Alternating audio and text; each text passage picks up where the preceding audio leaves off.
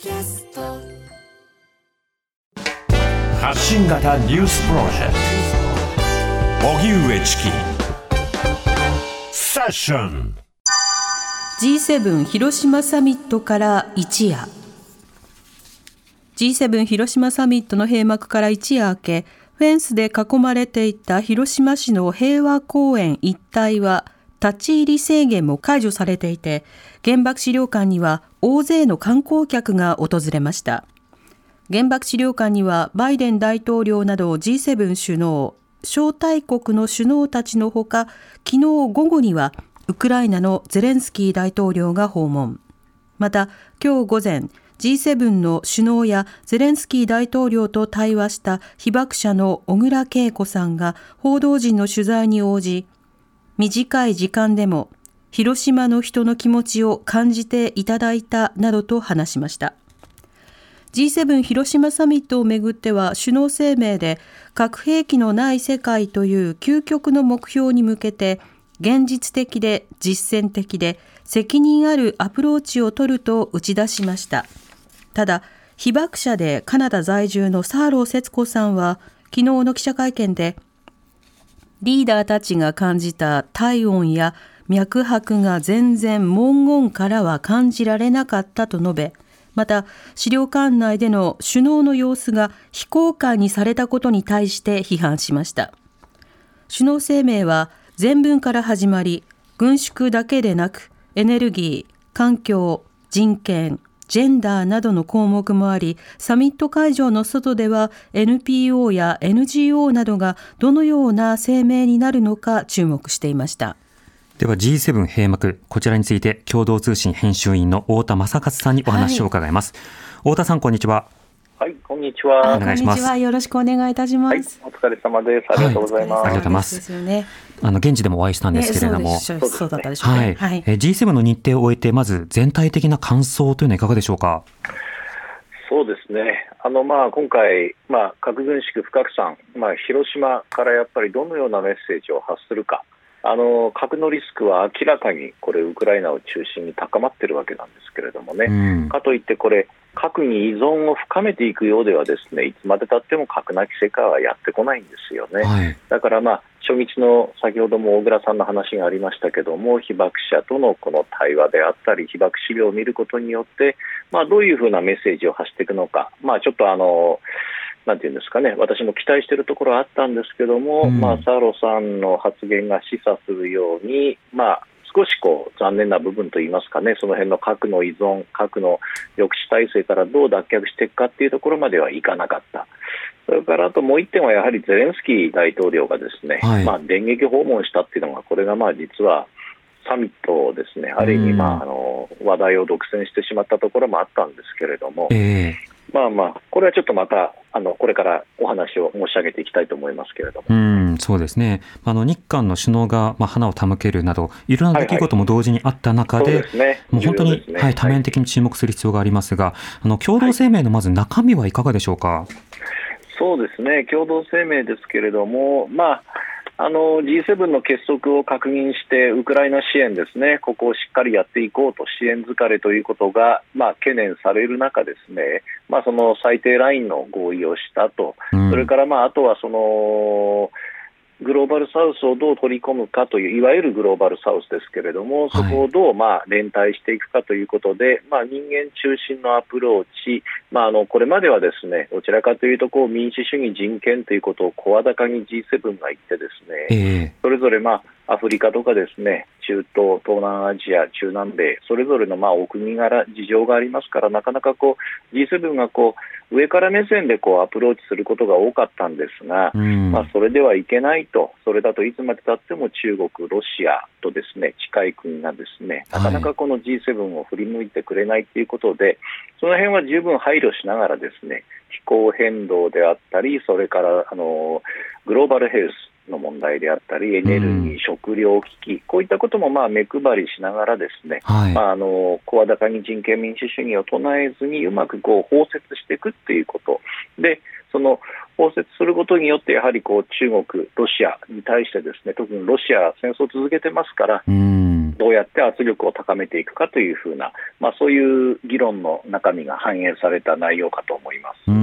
うんまあ、コミュニケ宣言文では本当に幅広い内容について合意されたということが書かれていますが、はい、それを受けて議長国であり、そして議長であった岸田総理の会見ではいかがでしたでしょうか？そうですね、まあ、あのいろんな、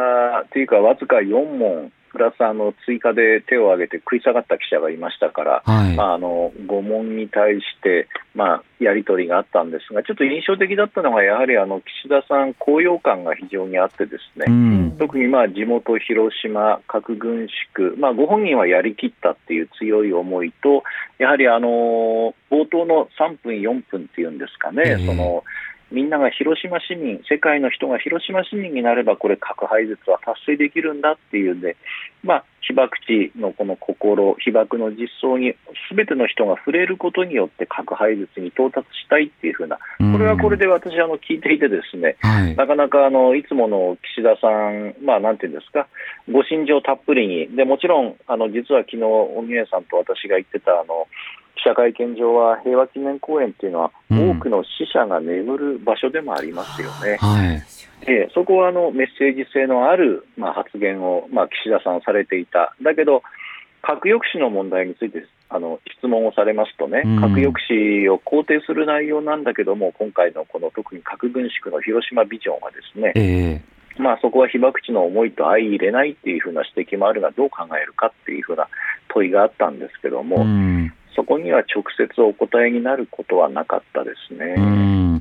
まあ、その会見の中ではさまざまな発言が行われていますので、この後を紹介したいと思いますが、そうした中、あのゼレンスキー大統領が来て、で各国首脳とまあ会談をするというようなこともありました。はい、本当に非常な多くの動きがありましたけれども、こうした安全保障をめぐる議論が非常に大きく取り上げられた点などはいかがでしょうか？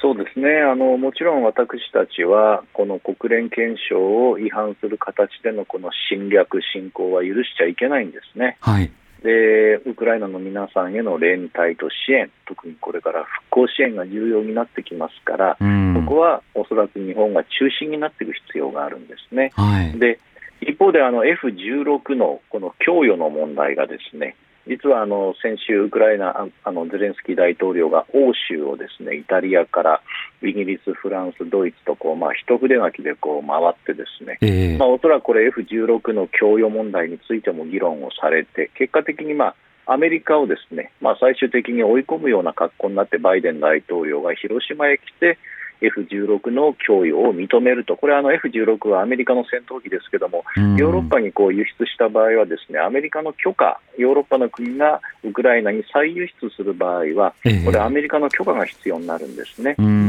でまあ、最終的に、まああの本当にこれ、ある意味皮肉なことなんですけど、平和の発信地、ね、あの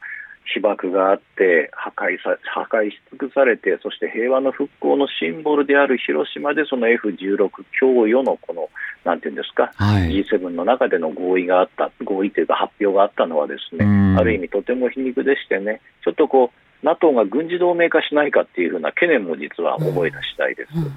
うん。まあ、広島が戦中はあの軍需施設が多くあったという点、あるいはその戦後は復興の象徴として語られる点、あるいは被爆地として語られる点など、本当に多面的な広島の像がこう刺激されるような、その場面が本当にたくさんありましたね。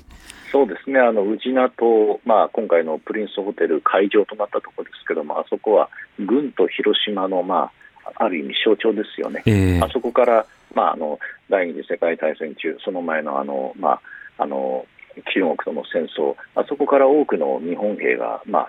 出陣していったっていうふうな、そういうですね、非常にまあ大日本営もあったところですから、広島はですね、えー、そういう軍とのまあ側面もあってですね、まあそういう歴史振り返りながら、やはりですね、あの厳島神社も行かれましたけども、源平合戦ゆかりのですね、やっぱこう戦争と平和っていうことをですね、歴史を俯瞰してこう考える首脳たちが、まあそういう機会にもなったなんとかこのウクライナの戦争をですねこれ武器の供与だけではなくてねやっぱグローバルサウスを取り込むっていうのは中国、それからトルコっていう国をなんとか動かしてですね、はい、まあ、あのプーチン大統領をテーブルにつけていく撤退を促すというふうなですね、うそういう側面もあると思うのでそういう世論作りあのごめんなさい国際社会の世論作りがどこまで達成できたのか、はい、まあ、これからあの見極めていく必要があると思います、ね、そして継続も必要かと思います。太田さん、はい、ありがとうございました。どうもありがとうございました。ありがとうございました。共同通信編集員の太田正和さんにお話を伺いました。TBS ラディオ905-954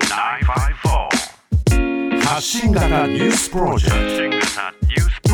トセッション時刻は4時になりました。小木内です。南部ひろみです。それでは G7 広島サミットが閉幕、はい、岸田総理は昨日議長国会見議長としての会見を行いました。そちらの冒頭部分でまずは岸田首相がどういったことを発言をしたのかお聞きください、はい、7年前の春私は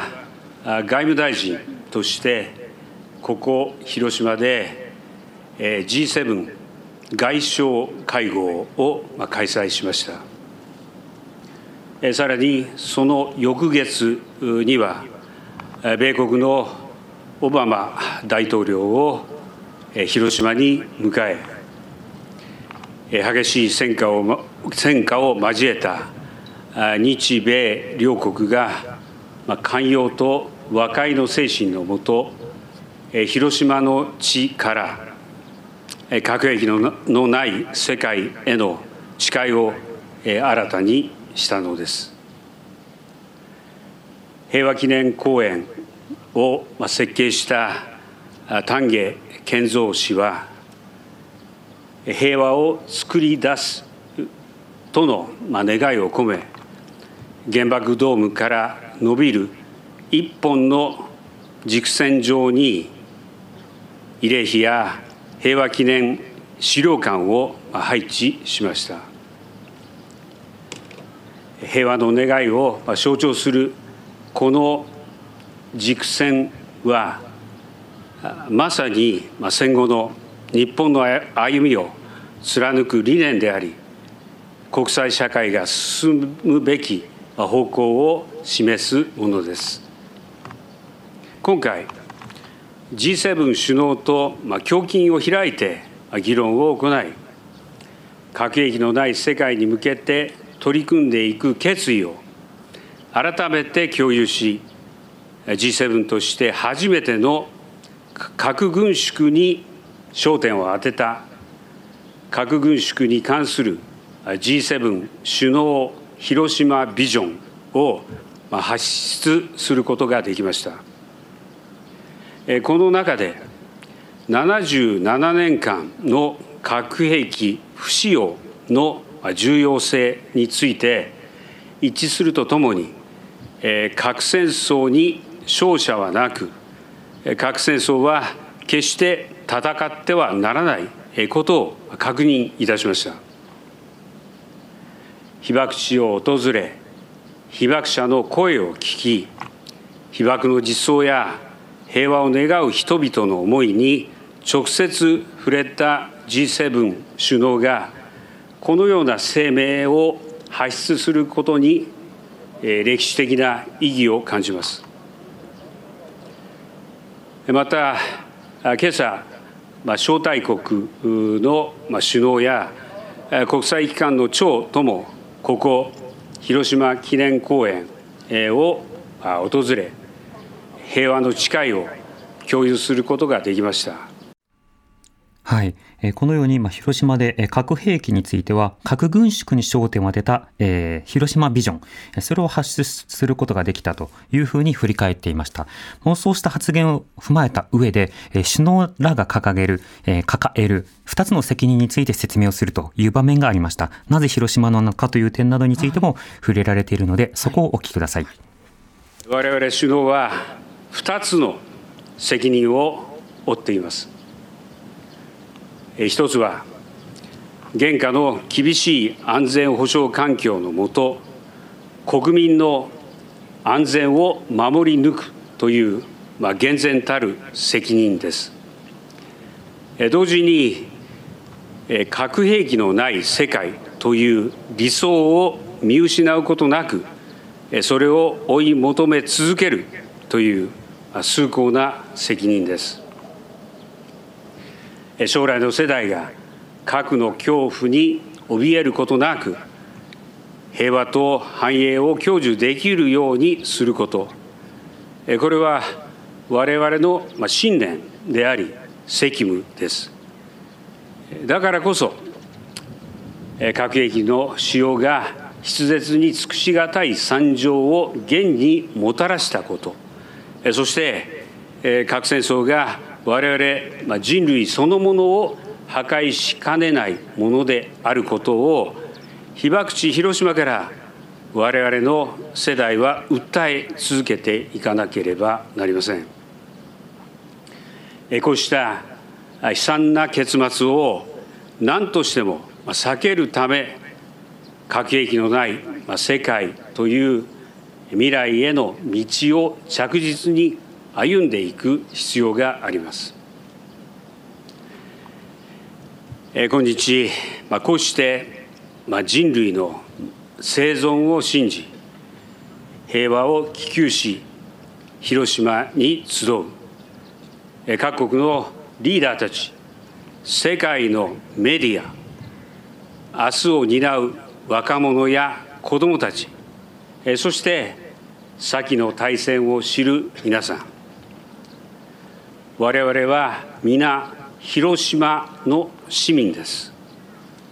世界80億の民が全員そして広島の市民となった時この地球上から核兵器はなくなるでしょう。私はそれを信じています。今回私はそうした思いでここ広島で世界の首脳たちに集まっていただきました。無双と理想は違います。理想には手が届くのです。我々の子どもたち孫たち子孫たちが核兵器のない地球に暮らす理想に向かって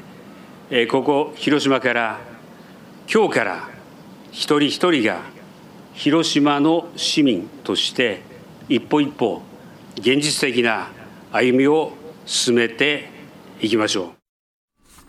はい、えー、広島サミット閉幕の場面で岸田総理が発言をした場面聞いていただきました、はい。はい、これ会見の様子なんですけれども会見がどこで行われたかというと、えー、平和記念公園のあのもう真ん中で行われたんですね、はい、でこの時はもうあの非常にこう暑い、えー、オープンエアですもんね。はい20度20度台後半で,、でそこにこうまあ岸田総理がまあスーツ姿で現れて、うん、まあ記者たちも大半スーツで、うん、えー、用意された椅子にこう座って、で照り返しの中で、まあそれぞれが記者会見を開きき質問をし答えるという、まあ、そんな場面でした、で先ほど太田さんも少し触れてましたがあの岸田総理のこの発言の、まあ、冒頭部分などは今までの今、えまざまな会見と比べても高揚感などがあり、自分はこうなのだというようなことを伝えたいという意思は感じたわけですね、まあ、その中で、えー、今回核軍縮ではあるもののということをおそらく念頭に置いた上で核はなくしていかなくてはならないのだという趣旨のメッセージを付け加えるという場面が今聞いていただいたところなんですね、つまり無双と理想は違うということで、まあ、どこに線引き、線引きがあるのか難しいが、核兵器をなくすのは理想の方なんだと。で、その理想は手が届く範囲にあるのだと。まあ、そうしたようなものを実現させていくためにも、各国のリーダーにこの広島に来てもらうことが必要だったのだ。そしてここからさらに現実的な歩みを進めていこうということで、現実無双、理想ということをこう使い分けながら、自分は理想に向けての現実的な一歩を今取ってるのだ。だけど、理想としての核廃絶は共有してるのだということを暗黙にメッセージを出すというような、そんな演説構成になっていたわけですね。まあ、その後記者会見があったんですけれども、はい今回記者会見はあの私も参加できたんです。ああそうだったんですね。はい、澤田記者とともにあの記者会見に参加をした。なぜならあの本当に海外からたくさんのメディアも来ているので、うんうん、あの事前登録すればその日は官邸記者クラブなどではないさまざまな記者たちが参加できた。オープンだったんだ。はい、だから100人はいなかったと思いますが、えー、まあ、相当に多い記者たちが、その平和記念公園の真ん中で椅子に座りながら、まあ、質問をするためにこう手を挙げていた。で、ただ、あの、当たるのは、まずあの幹事社やそれから地元のメディア、それから外国メディアが2つというこの4問で質問が打ち切られて、それでは終わりですっていうことで、まあ、変えられようとされたんですね。僕も澤田さんもずっと手を挙げ続けてはいたんですけれども、はい、支えれることはなく、秘書官の方と目が合うこともなかったんですね。そうした中、会見終盤でこういった一幕がありました。それでは以上をもちまして岸田総理の G7 広島サミットの議長国記者会見を終了いたします。プレスの皆様は岸田総理が退出されるので、そのままでしばらくお待ちください。ご協力ありがとうございました。はい、ありがとうございました。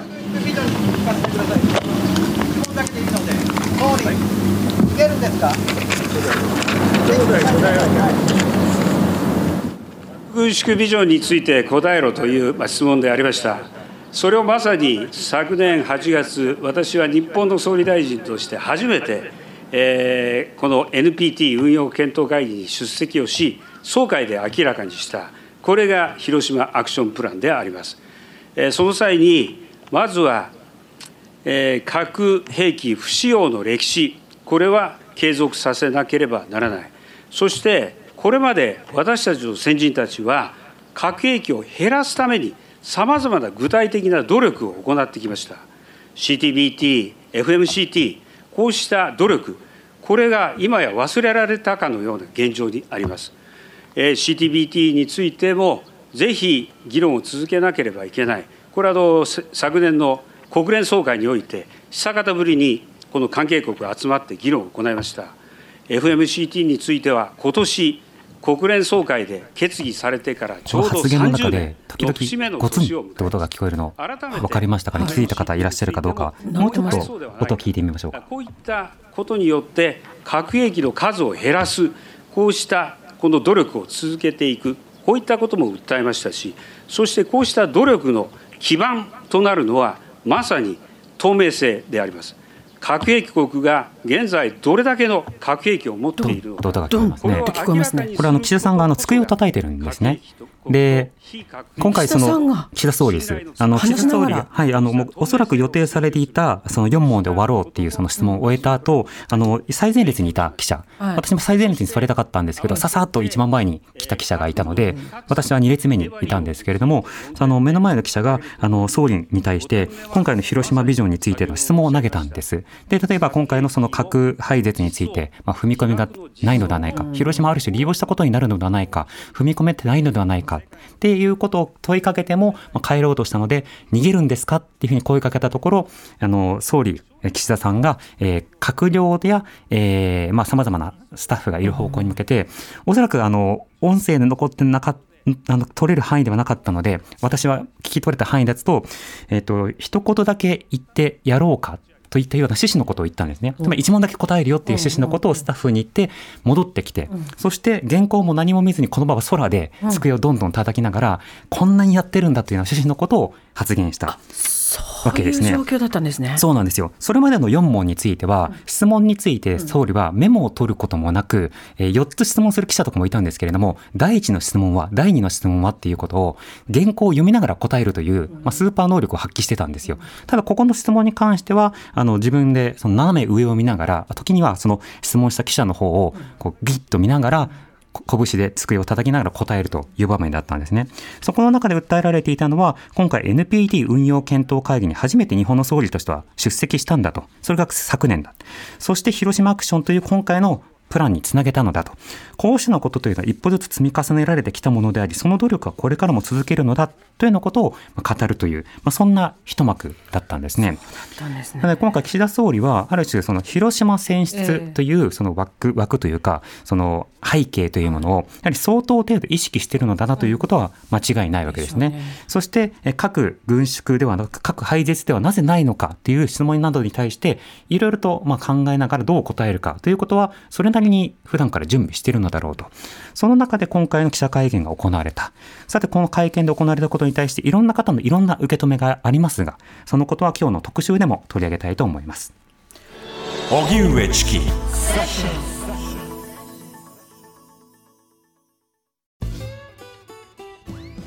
パンサー向かいのフラット木曜日のパートナーを担当する横澤夏子ですバタバタする朝をワクワクする朝に変えられるように頑張ります。パンサー向かいのフラットは月曜から木曜朝8時30分から。